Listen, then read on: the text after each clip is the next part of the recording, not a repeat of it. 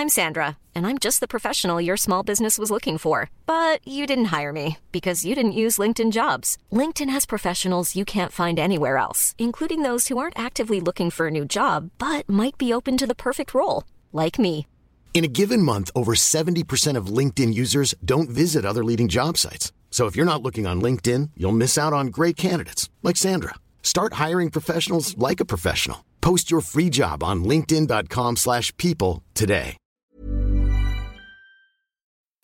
Escuchas. Escuchas un podcast de Dixo.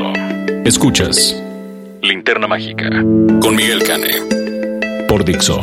Dixo. La productora de podcast más importante en habla hispana.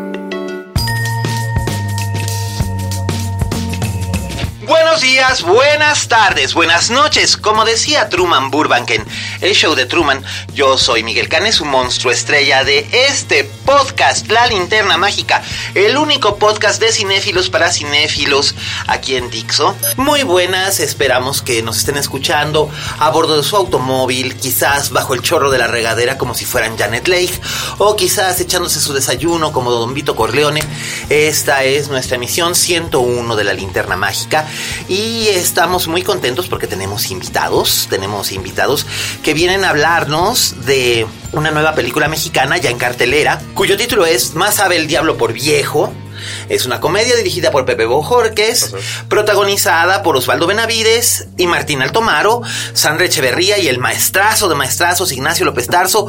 Hoy tenemos el honor de que nos acompañen en esta mesa Osvaldo y Martín y el director Pepe Bojorques y pues me voy a soltar el pelo y vamos a este vamos a divertirnos bastante con esta dinámica, así que ¿por qué no comenzamos? Escuchas. Escuchas. Linterna Mágica. Dixo. Bien, pues este, ¿con quién empiezo? Hacemos un chinchampú y a ver con quién este. con quién Empezamos con el maestro Bojorques, ¿sí? Con el Direct. Venga. A ver. Sí, ahí me echaron una piedra ya, ¿no? A ver, maestro, este, maestro Bojorques, cuéntanos, este, cuéntanos, Pepe.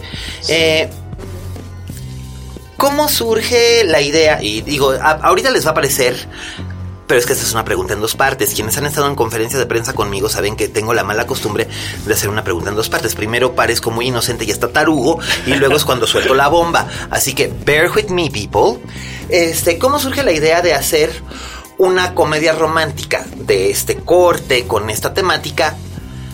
Que además aprovecha, y aquí está la bomba, aprovecha no solo a algunos de los actores más populares de la generación actual, sino que además da el lujo de rescatar actores, que eso es lo que a mí me eh, lo encontré fascinante y súper intrigante, actores de otras generaciones, empezando por el maestro Pestarzo y la absolutamente fabulosa Lorena Velázquez, la increíble Isela Vega, y hasta Alucarda herself, Tina Romero, entre muchos el, uy, el Pato Castillo. Juan Luis Orendain, que Sí, también, pero... Sí, Ricardo de Pascuale. Sí, que, que es gente que los vemos y decimos, lo- el señor Goodney, que decimos, yo lo conozco, Roger, ¿dónde lo he visto? Y por supuesto, ahí están. Claro. Y los hemos, y los, y los, este, y los hemos conocido, pero por desgracia tenemos la mala costumbre de que siempre nos vamos por lo nuevo, lo novedoso, lo más vistoso. Pero se nos olvida que también lo más vistoso puede estar en otras generaciones, ¿no? totalmente. Mira, esta es la primera producción que hace 20th Century Fox en México. Confiaron en nosotros, en este, en el cast, en el talento, ¿no? Y el proyecto se gestó en 20th Century Fox, Estados Unidos, y se creó el guion. El guion estuvimos escribiéndolo por espacio de un año más o menos, promedio, y después de ahí empezamos a castear estos grandes actores. Y la intención era juntar estas dos generaciones principalmente, ¿no? Para crear eh, esta esta unidad, ¿no? De que se vive hasta que se vive, se sueña hasta que se sueña. Y a mí lo que más me gustó de este proyecto desde un inicio era la oportunidad. Siempre cuando estás joven eh, es muy difícil encontrar una oportunidad. Uy, que lo digas. Yo, yo lo he vivido eso, todos lo hemos vivido y lo difícil que es cuando estás en la tercera edad el tener una oportunidad también para continuar con tus sueños. Deja de tú la tercera edad, ya no digas la tercera edad. Exactamente, sí. Estamos, bueno, Osvaldo es jovencito, pero el maestro Martín ya no. el maestro, el maestro Altomaro y yo somos de la misma, es más, somos del, mismo Ah, año? Del mismo, del mismítimo, del 7-4, ¿no? No, 7-6. Ay, ese, eres un bebé, sácate, sácate. soy Es un chamaco. No, pero es cierto lo que dices, porque hay gente de 50, 50 y tantos años que dicen, ya no me van a dar trabajo si me salgo de mi chamba. Totalmente. Oye, pues sí, no, te vuelves incontratable porque ya tienes otro tipo de compromisos en la vida, bla, bla, bla, y no es lo mismo. Y como decía, y como decía Evelyn Waugh en este, en Brycehead Revisited, ¿no? Que decía, no, no me siento viejo, me siento de mediana edad, que es peor. Pero, Pero este, eso es lo fascinante, ¿no? sí, Contar ¿no? Estas dos generaciones, unirlos y contar esta historia. ¿Verdad, Osvaldo, Martín? Que fue Así fascinante es. trabajar con todos ellos. Claro que sí, Pepe. A ver. Cuéntanos, Osvaldo. Sí, sobre todo. les cuento? No, sobre todo porque tienes ahí todo el subplot de El Rey Lear. Ajá. Que es, es bien interesante. Lear es uno de los personajes más fascinantes, no solo de Shakespeare, sino que yo creo que de, de toda la historia del cine y el teatro. Y este, y cuando alguien llega a Lear es porque ha tenido. Bueno, el Lear más reciente no fue hombre, fue, fue mujer, fue la maravillosa Glenda Jackson que decidió dejar su retiro Pero- y volver al teatro, Pero ¿no? para hacer un, un leer hay que tener un bagaje. Uy, bueno, sí. ¿no? Pero en este caso, en, en- en- en este caso, tú tienes unas escenas bien chingonas con este. Sí se pueden decir palabrotas, ¿eh? Ah, qué bueno. Con Don Ignacio vas a decir, Sí, con Don Ignacio. Claro. Uy, a huevo. Please, Se, cuéntame. se te olvida que eso es Osvaldo. Cuéntame, cuéntame. Pues mira, es justo filmar esas secuencias que son como tres o cuatro escenas en las que el, el personaje de Don Ignacio le da instrucciones actorales y consejos A Teo. a Teo, que estoy, soy yo disfrazado de, le llamamos vegeteo. para así le hicimos para no hacernos bolas en la producción. Entonces le está dando consejos a vegeteo. A pesar de que pues era un libreto y era ficción y estábamos jugando, había una hora especial ese día, ¿no? No solo entre Ignacio y yo y el director, sino todo el, el, el crew y toda la gente que estaba trabajando podía percibir Claro. cómo esa ficción estaba trascendiendo a la realidad.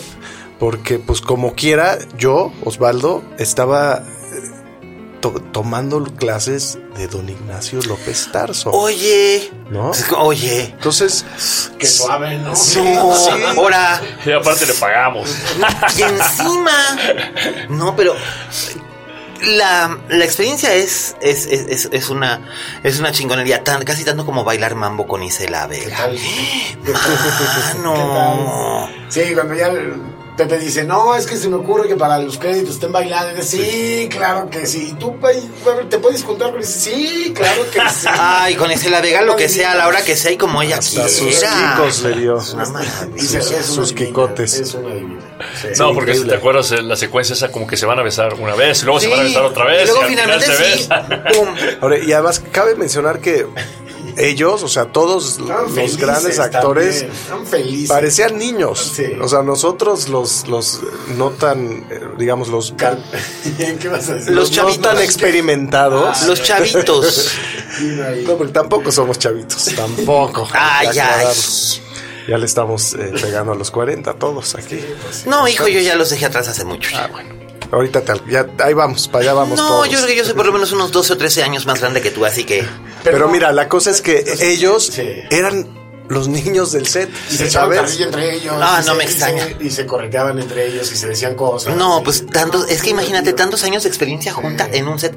Pepe, qué fuerte. Fíjate, Qué bueno que dices eso, porque Osvaldo siempre comenta eso, que teníamos un pedacito de cada época del cine, ¿no? Osvaldo. Sí, mira, algo que digo que descubrimos ahora que, está- que hicimos el Junket es que esta película tiene algo muy especial y difícil de volver a ver en el cine mexicano, que es una muestra de, de todo lo que ha sido el cine nacional, ¿no? Desde las películas del Indio Fernández con el maestro López Tarso, Sí. las de Ficheras, las del Santo, las de los... O sea, todo, todo lo que Todo es el cine es mexicano verdad. hasta la actualidad hoy con nosotros que hacemos cine eh, actualmente, pues es un botón de muestra de toda nuestra historia de cine en una película. Y eso es algo que funciona. Fíjate que eso es algo, eso, yo creo que eso es uno de los plot points más sutiles de la, de la película y creo que funciona muy bien en cierto sentido porque llega un momento en el que incluso se nos olvida Teo y su predicamento, ya luego volvemos al, predicamento de Teo, este, y, y de repente estamos viendo todas las subtramas, algunas destacan más que otras y este, y es bien interesante porque estamos encontrando que sí, hay, hay como que un poco para un, un algo para todos, incluso para la este, ¿qué, ¿qué tan viejo seré? Que a la gente de más de 50 le digo momisa y a la gente de menos de 40 le digo chaviza. Este sí. O sea, algo para la chaviza y algo para la momisa en un momento dado. Porque incluso hay, hay elementos de humor que, por ejemplo, a mí personalmente no me gustan tanto, pero entiendo que hay un público para ese elemento. Y entonces digo, ok, lo entiendo. Y hay otros elementos, no sé, por ejemplo, ver a Tara Parra voltearse y decirte, a ti no te estoy hablando, güey. Bueno, no lo pude evitar, se me salió la carcajada. Es como la primera vez que en la vida que oyes a, a tu abuelita mentar madres. Dices, o sea, ¿cómo? Pero, pero funciona. Y, y- y- y funciona porque eh, no es una vulgaridad deliberada, sino que es contextualizada, igual que el romance no es forzado, es contextualizado en el sentido que se va dando. Eh, si vas, si vas separando todas las piezas y las unes, vas viendo que hay un motivo como para cada una de las cosas, ¿no? Claro.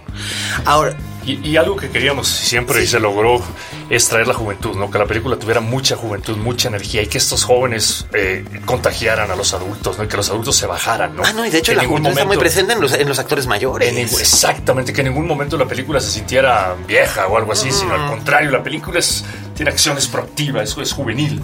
Sí, tiene, tiene, tiene su gracia, incluso sí, tiene, tiene humor, tiene humor adulto y tiene humor juvenil, y los dos van conviviendo, y eso está, eso está muy, muy perceptible en la, este, en la pantalla per se, y dices, ok. Pero hay otra cosa que me parece que es interesante, que eso, que es uno de los subplots relacionados con Teo, que es el hecho de cómo lucho, que es lo que dice Red, contra el sistema, ¿no? How do I stick it to the man? Porque este, porque él es víctima de la burocracia de un sindicato, no diremos que sindicato. Este, y después es objeto de cierta discriminación dentro del mismo, dentro del- de la misma burocracia, dentro de la, dentro del asilo, Corrupta. ¿no? Sí, la corrupción y todo esto. Pero él mismo también, en cierta forma, está incurriendo en una, en un cierto tipo de. De- sí, pues es un cierto tipo de corrupción. Totalmente. Entonces, es muy curioso, es muy curioso. No puedo decir. Llamémosle picardía. Pues mira, pero este, por ejemplo, yo me acuerdo que hace unos, unos 25 años, cuando salió Mrs. Doubtfire, la gente decía, ay, ¿cómo crees que este güey va a hacer eso para ver a sus hijos? Yo conozco a mucha gente que es capaz de hacer cualquier cosa por ver a sus hijos. Y conozco a mucha gente que es capaz de hacer cualquier cosa por tener un trabajo, sobre todo cuando ya estás al final de tu cuerda, haces prácticamente sí. lo que sea. Y este, y entonces eso fue, eso fue lo que se me hizo, eso fue lo que se me hizo curioso, pero noté una cosa interesante. Hay un, una especie como de, y esto, y esto debe haber sido quizás una parte complicada en el trabajo de, directorial al principio, supongo. El lenguaje corporal de ambos, de Teo joven y Vegeteo, son este son completamente distintos, pero algunas veces tenía que cambiar de lenguaje corporal en la misma toma. Totalmente. ¿Qué onda ahí? Sí, o sea, Pues es eso. ¿cu- a, a- a las cuántas tomas? No, no, fíjate que estos actores todos fueron eh, tres tomas máximo, era lo que hacíamos en general. Así te lo digo. Chido. No, Ah, pues para, pa- o sea, para, para mí ese personaje es un, es un juguete, es un dulce.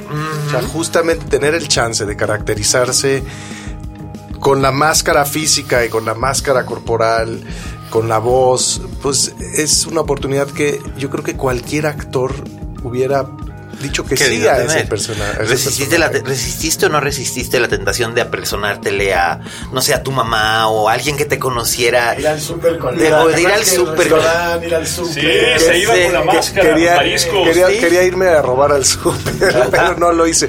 Lo que sí, lo que sí hicimos, lo que pasa es que era mucho trámite ponerse la máscara Sí. y quitársela. O No, sea, eso, eso te iba a decir, estaba mis hecho por, que engorro, man. por, por profesionales y duraba horas. Entonces no era como, bueno, me la pongo ahorita y voy a cotorrear. Pues no, porque Pero sí te subiste al Metrobús. Tres horas para, Ah, bueno, para hacer la escena, ¿no? No. Entonces, en la del Metrobús, hay una escena que nos robamos del Metrobús. Sí. Entonces había que regresar a una estación, ¿no? Para hacer la llegada del Metrobús a la, a la estación que estábamos filmando. Entonces, Ajá. todas las idas, que yo iba ahí con alguien de producción, eh, me empecé, empecé a hacer performance, porque además era ya los, creo que el último sábado de, de filmación y ya había y todo un feeling de que ya vamos a acabar, hay que aprovechar esto.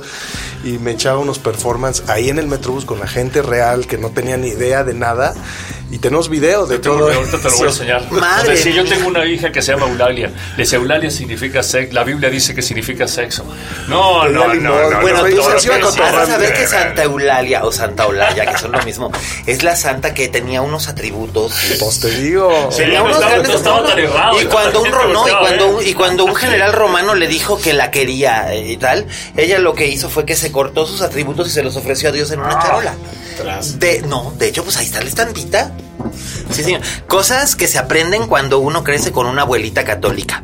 Oye, Gracias, Miguel, mamá. Y sabes que está bueno decir aquí en este espacio, tú que eres cinéfilo y que los que los escuchan también, pues que el contexto del- de la película y de la historia es eh, en base a los actores y la actuación y la pasión por la actuación y cómo hay también dentro de la película un detrás de cámaras de una una webserie que ellos mismos empiezan a hacer. Que eso me parece muy divertido y muy ingenioso. Sí, sí, la verdad es que muy bien ahí con, con el guion los muchachos de, de Fox, pero sobre todo con la mano que se le metió después, ¿no? Que Claro. Pepe y, y, este se me fue su nombre, el Sí, escritor. Alfredo, Alfredo Alfredo Díaz, le, sí. le terminaron Claro. de amarrar bien ese guion. Pero bueno, tiene todo este juego que a los que nos gusta el cine y nos gusta ir al teatro y nos gusta la actuación, pues le da un valor agregado. Absolutamente. No, porque pues ves, además estás viendo a esos actores. O sea, estamos, me estoy repitiendo un poco, pero pues con los que crecimos, viendo los que nos formaron, los que generaron nuestros gustos, de qué nos gusta ver en la tele, en el cine, en el teatro. Cosas que alguna vez vimos, cosas que alguna vez nos hablaron.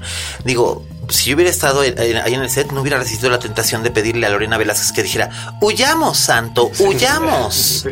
Porque es, digo, uno pensaría, es, es una frase tan sin importancia como lo de, vengo a romper madres y a fumar Ajá, cigarros sí, y ya se me acabaron los cigarros. Exactamente. Es- Pero como real, que no se, no se puede aguantar las ganas de tomarse una selfie, ¿no? De O- decir, ah, no. entonces vamos a tomarnos una selfie. Oye, sí. pero primero me tomo la selfie.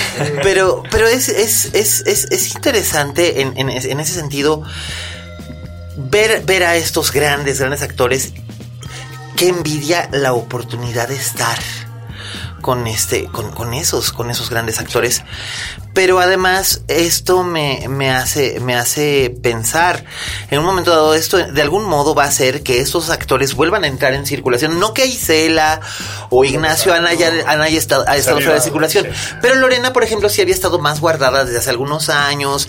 Y Tara Parra a- hace teatro, pero, y hace cine, pero mucha gente no lo ubica. Y ahora es como que su, tiene su momento de spotlight. Y, y, y como que volverlos a ver, volverlos a ver en circulación. Fantasma cachondo. Por ejemplo, uy, eh, Tina.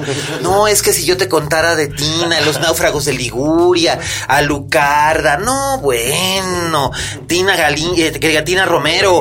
Tina Romero, el objeto de amor de toda una generación en los años 70 Así. con ese pelo, con ese pelo largo y negro y esos ojos, esos ojos asustadizos. ¿Y quién, y quién la viera ahora como una espléndida comediante, no? Este, que además es eso, un- es algo que me, que me resultaba muy curioso. Sí es una comedia romántica, pero siento que hay algo más de eso, ¿no, Martín? Totalmente. Hay como de. Hace rato tú lo mencionabas, hay como de pa' todo. Pero, pero creo que el, el hay pa' todo es, está como bien puesto. O sea, ahí. No siento que esté como. como nada más puesto para que le guste a determinado público. Ajá. A ver si se me entiende lo que, lo No, que quiero decir. Creo sí que te es estoy como- captando. Como una especie de. de homenaje a- a tanto a los realizadores de cine como Sí. a las personas que les gusta su trabajo y lo hacen con pasión, que en este caso es el, el caso de Teo, y que también lo tiene mucho red de, de esta cosa de pelear y de, y de decir no nos vamos a dejar contra el sistema y nos están queriendo chingar. Tiene como una cosa de defensa de persigue lo que quieres hacer, de, de, de poder hacer lo que, lo que te gusta y lo que quieres y de lo que quieres vivir y lo que te hace ser feliz para vivir. Y esta onda de, de darle a las personas mayores este, el chance de decir, no, a ver, espérenme, no, no. Me, me refiero a los que están dentro de la casa, ¿eh? Claro. los personajes que están dentro de la casa. Eh, cómo empiezan todos a, a disfrutar muchísimo el poder estar haciendo, volver a trabajar, digamos. Por ejemplo, que eso es lo que le da vida a, a- a muchísima gente. Hay, hay muchas personas que no necesariamente tienen que ser actores, pueden ser contadores, Claro. enfermeras, Exacto. un En un fotógrafo. restaurante, cocinar, Sí. lo que sea, ¿no? La Y de repente se jubilan y dicen, O pasar a saludar al ¿Y ahora qué abuelito o la abuelita en la casa. ¿no? O sea, Absolutamente. somos como muy. Damos por hecho, ¿no? Como, como llevamos toda la vida eh, con esta persona o con estas personas. Sí, ay, mamá, luego te hablo. Ajá, mamá, Sí. luego te hablo, exacto. Sí. Luego, ay, mamá, y voy. O sea, ¿me explico? Lo das por hecho, lo das pero por que hecho. sí, pero cuando ya no los tienes, quieres chillar. Ah, claro. Sí. Dímelo a mí. Entonces, entonces también está, está, está bueno como para, uno, obviamente para llevar a todo el mundo al, al cine, pero para también nosotros, esta generación y la que viene y, y la que está, las que están, como disfrutarnos, el chance de disfrutar, a- aprender y, y recibir todo lo que estas personas nos dan todos los días, ¿no? Sí. Y que la vida y- te y puede siente. sorprender, como el momento que tenemos en la película, ¿no? Que de repente puedes perderlo todo, ¿no? No, y bueno, y no solo eso, y no, y, y no tienes que ser, y no tienes que ser una persona mayor para perderlo todo, puedes ser también joven para perderlo todo. Y además tiene este, tiene este elemento como de, de, de solidaridad entre, entre ellos que este, que se siente, se percibe, es, es muy natural. En ese sentido, la, la complicidad entre ellos es- se siente, no se siente forzada, no se siente artificial. Así que eso, eso es. Lorena, Isela, Ay, todo. bueno, pero ¿tú crees que tú crees que no traían pique también en su época de juventud? Fíjate que así se llevan, ¿eh? Se llevan súper bien y siempre, incluso en la rueda de prensa ayer, en la premiere, así andan siempre. ¡Ay, Lorena, deja esto, Isela! ¿Has visto lo que era ese camper de maquillaje? Sí, no, hay muchas no, cosas me que lo, contar. no me lo puedo imaginar. Osvaldo con la máscara de Teo, de, de Geteo, se tardaba como tres horas, tres horas y cachito. Me lo puedo imaginar. Oye, Diario. Era el primero en llegar Qué, al su- ¿eh? qué sufrir, mano. Llamado de llamado de 7 el de la llamado mañana. Frijol, sí, Frijol. 6 de la mañana. Ah. Yo era el primero en llegar junto con el equipo de, de caracterización de maquillaje. Ay, maestro. ¿Y, y si te picaba? ¿Me depilaba? No, que si te picaba. No, claro, me picaba. me- además era verano, hacía calor. Yo tenía que tener ahí un ingeniero de, ingeniero de ventilador todo el tiempo para que no se me cayera la máscara. Pues sí. Y era el último en salir también, ¿eh? Se acababa la filmación y le quedaba otra hora y media para quitar Ahora todos sí los re- prostéticos. rendí el sueldo. Ahora sí. Ahora No, sí. pues, como dice mi mamá, pero querías baile, ¿verdad? Exacto, no, y estuvo, y bailó la, valió la pena completamente. Pero hay, hay algo bien curioso, ¿no? Porque yo le decía a los jóvenes, hay que tenerle paciencia, a los adultos, ¿no? Sí. Y también le decía a los adultos lo mismo. Sí. Que era padre, no hay que tenerle paciencia a Martín y todos, acuérdense que están en otro ritmo. Tenerle Entonces, paciencia a Martín. Pero si Martín es un santo, yo a Martín lo conozco hace como 20 años, lo, lo- lo vengo viendo de todos lados. Me consta que es un santo, Me es un pan. perfecto en los sets, me porto perfecto. Alejandro Calva y yo respondemos por Martín Altomaro. Exactamente. Somos sus valedores. Exactamente.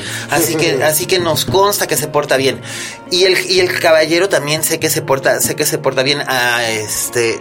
Tú no te acuerdas, pero nos tocó, nos tocó Junket por cuerpos humanos. Seres Seres humanos. humanos.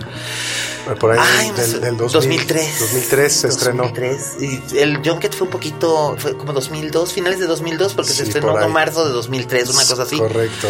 Entonces, me consta que, me consta que hay, hay calidad, hay elemento de calidad, y mientras los actores puedan, esa es mi, esa es mi percepción, eh, si los actores pueden hacerme creer el 80% de las cosas que estoy viendo en pantalla o el 75% de las cosas que estoy viendo en pantalla, siento que entonces ya valió la pena el que yo haya ido, pagado mi, mi boleto y tal. Esto es algo bien importante y esto es a lo que antes de que empezáramos a grabar me estaba refiriendo. Toda película mexicana, sea un, un proyecto súper independiente y artístico como era Seres Humanos, que, este, que fue realmente una de las películas más interesantes en- de, de su, de su momento histórico, porque era súper, súper interesante la manera en la que estaba, en la que estaba armada, o algo tremendamente comercial como este, recuerden algún éxito, gran, gran éxito, comercial. Ándale. O este, o nosotros los, este, nosotros los nobles, no importa. Nosotros los nobles, que culpa tiene el niño tal, tienen una cierta ventaja, tienen un público cautivo y hay un buen número de salas. Pero, por ejemplo, algo con lo que yo he venido batallando mucho y es una suerte que ustedes tengan respaldándolos un estudio y una distribuidora que es parte del estudio, que es orgánico, este, porque hay muchas películas mexicanas espléndidas que este que se pierden a las dos semanas que se vea. sí y, y que las ponen luego los exhibidores en unos horarios este Dos de la tarde, sí. Dos de la tarde o u 11 de la noche porque quieren tener más salas para poder exhibirnos Los Increíbles 2. Que Los Increíbles 2 no necesita tantas salas. De todos modos sabemos que las vamos a ver. La vamos a ver porque es Pixar. O Avengers eh, o Avengers sé cuál 7 es. o, o- o lo que sea, ¿no? Y lo que me, también me lleva otra vez a volver, ya para cerrar al, al- al punto que decía originalmente. Si el público va a ver una película de Andrew Garfield y Emma Stone, ¿por qué no debería de ir, por qué no debería de ir a ver también una película con talento, con talento mexicano? ¿Tú qué le dirías al público, Osvaldo, para, para decirles, hey, vengan y véanos? Vaya, yo creo que nosotros somos responsables tanto como espectadores que como eh, productores o gente que, O exhibidores. en el, en el cine. Como, bueno, del lado de espectadores que todos somos, comprando los boletos de las películas mexicanas y hablando de ellas y Sobre criticándolas y exigiendo cada vez que sean mejores, que haya más y mejor cine mexicano. Y los que hacemos cine también nos toca este nivel que ya tenemos de cine comercial que es bastante Es decente. eh, que es decente, ahora nos toca mejorarlo y Sí. empezar a hacer más géneros y empezar a, hablar realmente de una industria de- de- diversa, ¿no? Sí, sobre todo, ya tú dijiste la palabra clave de hablar de una industria. México tuvo una industria cinematográfica entre, entre 1930 y 1970. Después intervino el Estado y, y- y- Desapareció. y desapareció, se nacionalizó todo, Echeverría hizo unas cosas terribles. He visto las nuevas propuestas eh, que, que- que el próximo gobierno está haciendo al respecto de exhibición, estímulos de, de, este, de fiscales de producción. Este, creo Sinceramente espero que todo eso que está proponiendo se pueda llevar a cabo. Siento un enorme, un enorme alivio de ver que quien se queda al frente del, o está propuesta al frente del IMCINE es una directora que, que le ha tocado lo mismo ten- probar las mieles del éxito en Cannes que tener que andar tocando puertas con su película bajo el brazo. María. Totalmente. Sí, totalmente. María ha hecho de todo. Y entonces esto... Es una chida. Sí. Entonces espero que eso pueda ayudar. Totalmente. A Eso- crear la industria. Sí, Buscando. eso. Que vuelva a haber una verdadera industria. Porque Claudia Ramírez me decía, pues es que desde que yo me acuerdo hay un nuevo cine mexicano. Cuando hice, cuando hice solo con su pareja era el nuevo cine mexicano. 91. Sí, y a los, y a los tres años era el nuevo cine mexicano, nuevo, nuevo cine mexicano. Entonces, pues, ¿dónde el nuevo cine mexicano? En realidad el cine mexicano no es nuevo, el cine mexicano es el cine mexicano. Siempre ha sido. Lo que pasa es que se ha ido mutando. Y en esta ocasión está mutando hacia un cine más accesible al espectador promedio, a la gente de, de- clase media con recursos que antes gastaba su billete en ir a ver a Jennifer Aniston, pero ahora están yendo a verlos a ustedes. Lo importante es seguir atrayendo gente. Para entonces, como tú decías, generar, no sé, ¿no te encantaría hacer una película de, de ciencia ficción, Martín? Me encantaría. Me encantaría. Hay un montón de géneros que no hemos, que no hemos probado en México y que no hemos, que no hemos podido eh, hacer. Nos hemos montón. atrasado, nos hemos atrasado un montón por estos, entre comillas, valores familiares. A ver, en Estados Unidos, en Inglaterra y tal, no se pierden los valores familiares, pero se han ido explorando distintos géneros. En Italia, ¿qué país más católico hay en el mundo que no sea Italia? Y es la cuna del cine hiperviolento de los 70 maravilloso de Dario Argento. ¿Me explico? Entonces, creo que es importante que sí se haya, que, que haya una, una apertura. Y aquí no sé si estoy aquí diciendo alguna burrada o alguna estupidez, pero acostumbro. Entonces, el público que me escucha ya sabe que lo único que tienen que hacer es hacer los ojos así y no, y no hacerme este, y no hacerme caso. Pongan cara de Anne Hathaway y escuchas. Pero creo que sí es importante que se le ofrezca al público un producto que sea tan o más bueno que el producto extranjero que estaba consumiendo.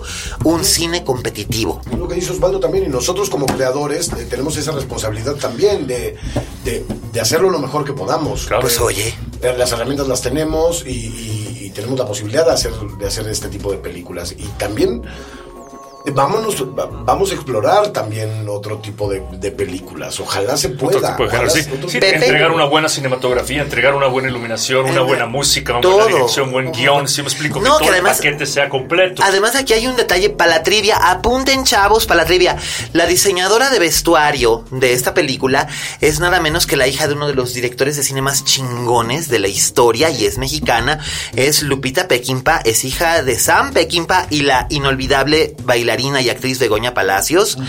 Y este, y déjame decirte que el, ves- el vestuario me pareció bastante atinado para, para, Para cada cada, uno de ellos, ¿no? para cada personaje. Sí, tiene, tiene muy buen ojo la señorita Pequimpa.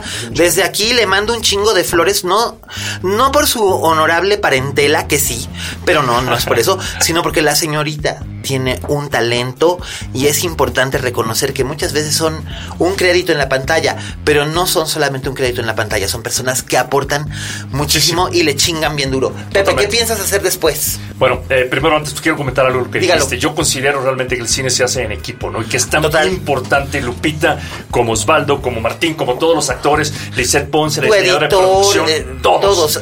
Alejandro en el casting, todos, todos, Todos, todos. todos, porque hay que escuchar, hay Sí. que retroalimentarse. Si alguien te dice, está mejor esto que esto, hay que hacer este vestuario y así, hay que escuchar, escuchar para poderlo llegar a, a tener un buen producto. Pues es, es, es precisamente eso. Y además queda claro en el, en el hecho de incluso eh, uno de los... Que yo no soy muy fan del cine con mensaje, pero en este caso se está dando el mensajillo Sí. de Directamente que... se da, ¿no? De que Dentro de la solidaridad para cumplir los sueños, los, los sueños son compartir, todo eso, me parece bien. Digo, lo que pasa es que cuando era niño todo el mundo me hablaba de, ay, es que el cine con mensaje, y yo decía, ay, pero si yo no le doy mensaje a la gente, ¿por qué me chin- chingados me tiene que andar dando mensajes de Steven Spielberg? Y bueno, algo, bueno, E.T., pero algunas veces, y me gusta E.T., pero, pero algunas veces sí, los mensajes a veces están puestos con martillo y otras veces son muy sutiles. espontáneos. Espontáneos. Yo prefiero siempre un mensaje sutil Claro. o algo que me venga a la cabeza después que a que me den martillazos. Pero este, ya tenemos que cerrar esta mesa redonda, así que rápidamente cuéntenme qué es lo que sigue para ustedes antes de que yo haga mis avisos parroquiales y me venga a sacar de la oreja a mi ingeniera de sonido. Bueno, voy a dirigir una película para eh, Sony Pictures. Uy. Se llama Vacancy. ¿Cómo? Vacancy. Por ahora. Uh. por ahora, porque ya sabes que siempre se cambian los. Oh, so you're, so Así you're es, going, chavo, éxito. so you're going north. No, no, no, muy contento. muy oye, contento. qué padre. Muy contento, sí. Felicitaciones, sí. Pepe. Sí, sí, sí. Felicitaciones. Osvaldo. Yo estoy ensayando teatro, que Qué estreno bien. el 10 de agosto. Sí. eh, eh, se llama Donde los mundos colapsan con Silvia Navarro, texto de, y dirección de Adrián Vázquez. Ah, que. Oh. Está padre la obra, Ay, ¿eh? papá. Bueno, ven, me impresiona. Está buena, está buena. Hoy que la venía leyendo en el avión, el final otra vez venía chillando. Chilli, chilli, chilli. Ay, La neta. papito. No, Adrián Vázquez, qué chingón. El 10 de agosto. O sea, la próxima, de hecho, de. Ah, sí, la próxima semana. no, ni me digas porque me presiono. Ay, papá. No, Y mucha, viene otra mucha peli mierda. que hice eh, con Fer Robsar y Marca Lasraki. Ah, está bien buena. Que se llama. Eh, eh, Pu- Pura Madre se llama. Ok. Es una comedia. es, la verdad está muy, muy, muy buena. Ok. La vimos y nos gustó. Mientras, mira, mientras te digo, mientras el público disfrute, no hay objeciones para que se siga creando. Y mucha mierda. Gracias. Mucha mierda en el, en el teatro. Ahí los esperamos, te esperamos en el teatro. Ay, ¿tú ¿hasta crees que no? Perfecto. ¿Y Yo, tú, tío, eh, qué? Yo estreno una película, em, tam- también produce Leo Simbrón, eh, que se llama... Espérame. Primos. No, sí, pero es que no- ya no se llama Ah, ya no Primos. se llama Primos. Este, se llama... Este, ¡Ah! Ahorita te digo. ¿Sobrinos? No, no, no. no. Oye, papi, ¿y cuándo voy a tener mi tercera temporada de Soy tu ¿De fan? No me puedes dejar No, así. Es que no creo que vaya. A mí no me importa lo que pasó con Marcela. A mí lo. Ya vamos a ser, ya vamos a ser muy grandes. Ya vamos a ser, o sea, ya, ya vamos a tener nietos todos. Ya, Pues, ¿y, ¿no? ¿y qué? Pero aquí pregúntale a Osvaldo también que. Hay que dar oportunidad Sí. al talento mayor. Oye, pues sí. ¿Por qué no? Yo- Además, Yo fin- feliz. pues, la aviento feliz, todos nos. Ay, manito, pues yo vivía en España cuando salió, cuando salió la serie y yo los ¿La tenía. en YouTube? Sí, los tenía que ver en YouTube. Estaba chido eso que la Sí. en, en HD. Sí, Ah, y la, y, la veía, y la veía yo en YouTube y yo- bueno, ahí estaba yo pegado. Y decía, no, Flor Eduarda, no hagas eso, no, Cusca. Está increíble. No, era maravilloso, era, era maravilloso y fue una muy divertida experiencia y ojalá de veras la resuciten porque... Todo el mundo la pide, todo el mundo nos dice. Pues ahí está. Como novio de pueblo se llama la película. Ajá. Me estaba la- el hámster corriendo. ¿Y teatro cuándo, Este, papacito no, lindo? hacer, acabo de hacer un montón. Ya sé, pero... Eh, no, ahorita más bien voy a filmar una película en mes y medio o algo así. ¿Y puedes Este, decir o no puedes decir nada? Porque luego te obligan a hacer... Pues, aparte también le van a cambiar el nombre seguro. O sea, porque, Ah, todos los nombres cambian siempre. Sí, es, Es que a todos nos cambian el nombre. Pero va a estar bueno. No, Luego fíjate que a mí el- principios del año que viene, o sea, Uy. sí, está bueno. Está Chido, porque es que luego sí es cierto que luego a todos le cambian el nombre. A mí una vez me dijeron, mi querido Mario Vargas Llosa. Y le dije, Pepita, señora Pepita, soy José- Camilo José Cela, señora Jo- Camilo José Cela. Pero bueno, la gente no lo entiende. Damas y caballeros, este ha sido un episodio más de Ensalada de Locos. No, no es cierto, de La Linterna Mágica. Soy lechuga. Este, sin lugar a dudas. Este, ha sido un placer tener estos invitados maravillosos. Pepe, muchas gracias. Gracias, que te tomo. Que haya mucho éxito, Osvaldo. Que haya mucho éxito, gracias. Martincillo. Que la película le vaya bien, es lo que deseamos, como deseamos que le vaya bien a todas las películas en este podcast. Este, avisos par- parroquiales, no y no hubo Oye Fuentes, pero este, pero la próxima semana habrá Oye Fuentes con todo como siempre. Este, abrazos, besos. Liliana Mauro, Laura, Miri, este mm, Miguel y Miguel, uno en Tijuana y el otro perdido en las tumbas de la Celesol. Este, mi Pipe, no te fallo. Este, todos los que nos escuchan, Pablito, aquí seguimos aunque tú estés de viaje. Y recuerden que, como dijo la Betty Davis, en este negocio, si no tienes fama de monstruo, no eres una estrella. Hasta la próxima. Hasta la próxima.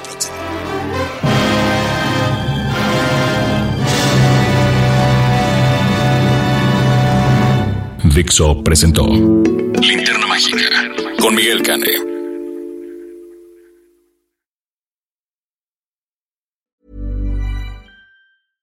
How would you like to look five years younger? In a clinical study, people that had volume added with Juvederm Voluma XC in the cheeks perceived themselves as looking five years younger at six months after treatment. Look younger, feel like you. Add volume for lift and contour in the cheeks with Juvederm Voluma XC. Reverse signs of aging by adding volume to smooth laugh lines with Juvederm Volure XC. For important safety information and to find a licensed specialist, visit juvederm.com. That's J U V E D E R M.com. Not for people with severe allergic reactions, allergies to lidocaine, or the proteins used in Juvederm. Common side effects include injection site redness, swelling, pain, tenderness, firmness, lumps, bumps, bruising, discoloration, or itching. There's a risk of unintentional injection into a blood vessel, which can cause vision abnormalities, blindness, stroke, temporary scabs, or scarring. Talk to a licensed specialist to find out if it's right for you.